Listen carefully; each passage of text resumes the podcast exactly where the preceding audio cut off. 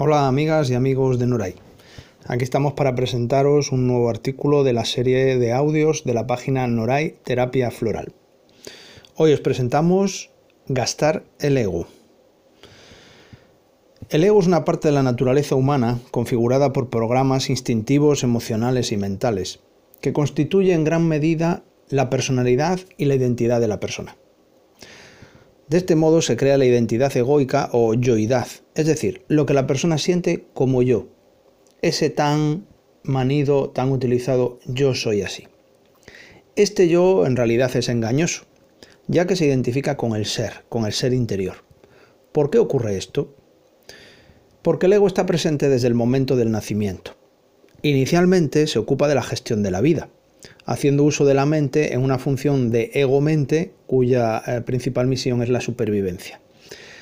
De este modo, la persona solo conoce al ego como voz interior y se rige por él en la creencia de que el ego y la propia persona son una única identidad.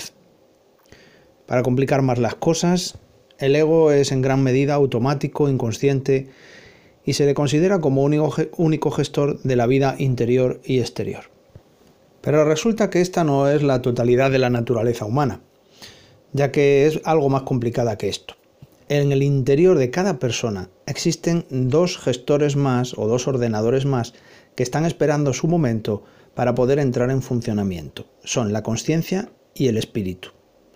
Podríamos preguntarnos, ¿por qué no están funcionando desde el principio? Bueno, la respuesta que puedo dar es solo una creencia personal basada en todo lo que he estudiado y trabajado interiormente, pero os la voy a dar. Creo que el proceso de evolución personal pasa por vivir experiencias vitales desde lo más denso y básico, es decir, desde lo más egoico, hasta lo más sutil y elevado, que sería ya el plano espiritual. Y ello implica vivir en ego hasta que se ha evolucionado lo suficiente para seguir avanzando. Por ello creo, y os, os traslado, que gastar el ego es una condición del proceso evolutivo del ser humano. Bien, hay que gastar el ego, de acuerdo, pero ¿por dónde empezamos? Pues realmente esto es más sencillo de hacer que de explicar. Voy a tratar de explicaroslo como lo hacemos en consulta y en los trabajos, en los cursos de desarrollo personal de Noray. Las experiencias egoicas implican pasar por los diferentes niveles de conciencia. Utilizando la pirámide de Maslow, que tantas veces utilizo para explicar eh, estas cuestiones, las etapas serían supervivencia, protección, pertenencia, reconocimiento y autorrealización. En cada una de estas etapas evolutivas se dan necesidades, conductas y emociones predominantes que son diferentes para cada persona. Cuando una persona vive cada una de estas emociones, conductas o necesidades a modo de identificación, es decir, pensando y sintiendo que la vida es así, muchas veces da por sentado que no solo la vida es así para él o ella, sino para todos los demás. Pero no necesariamente es así, porque cada persona puede estar viviendo en diferente nivel de conciencia. En el estadio egoico hay diferentes tipos de necesidades, conductas y emociones que el ego necesita experimentar y que se muestran en las tablas de los artículos por escrito que podéis eh, ver en la página web.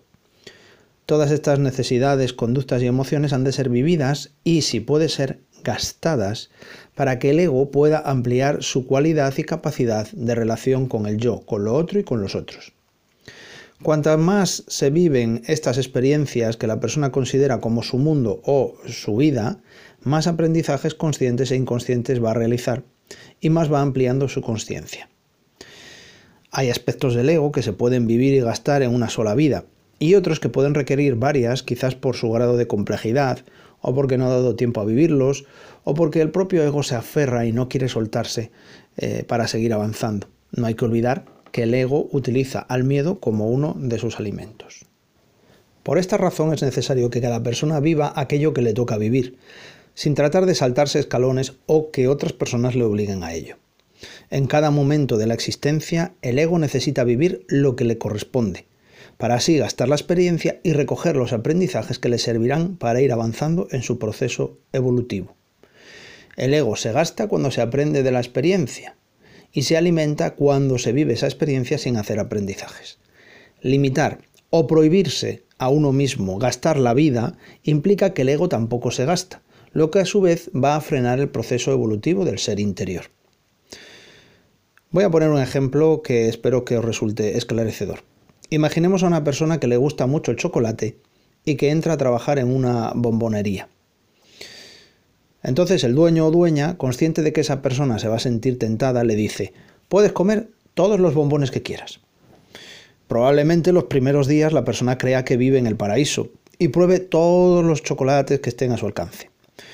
Pero lo más seguro es que llegue un día en el que la experiencia ya sea conocida de sobra y empiece a moderarse hasta que encuentre su justa medida a la hora de comer bombones, en lugar de atiborrarse de ellos eh, permanentemente. De esta manera, su ego ha gastado la experiencia del placer del chocolate y puede haber encontrado un punto equilibrado.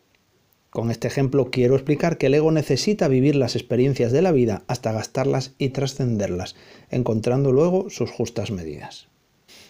El problema es que desde nuestra visión limitada de la vida, no todas las experiencias son buenas, ya que las hay peligrosas, inmorales, inadecuadas. ¿Y si el ego necesita vivir todas esas experiencias para gastarlas, extraer los aprendizajes, dejarlas atrás y seguir avanzando? Entonces no debería evitarse vivir aquello que la vida nos pone delante, y mucho menos prohibir o salvar a otras personas de vivir sus propias experiencias y procesos vitales.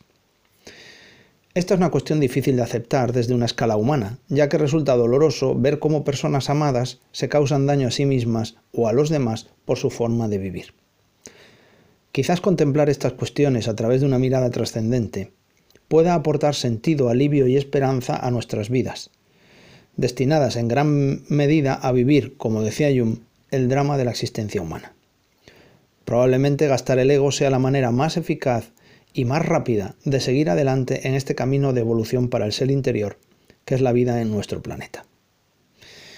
Espero que este artículo os haya resultado interesante y que queráis seguir profundizando en los conceptos del ego en otros audios y artículos escritos. Y recordad, conocimiento no es igual a sabiduría. El conocimiento es una acumulación de datos, de fórmulas, de frases, que luego no se aplican, pero que muchas veces somos capaces de aconsejar muy bien a los demás. La sabiduría consiste en aplicar todo eso que hemos aprendido a nuestras vidas y utilizarlo para gestionar el día a día. Nos vemos pronto, muchas gracias por vuestro tiempo.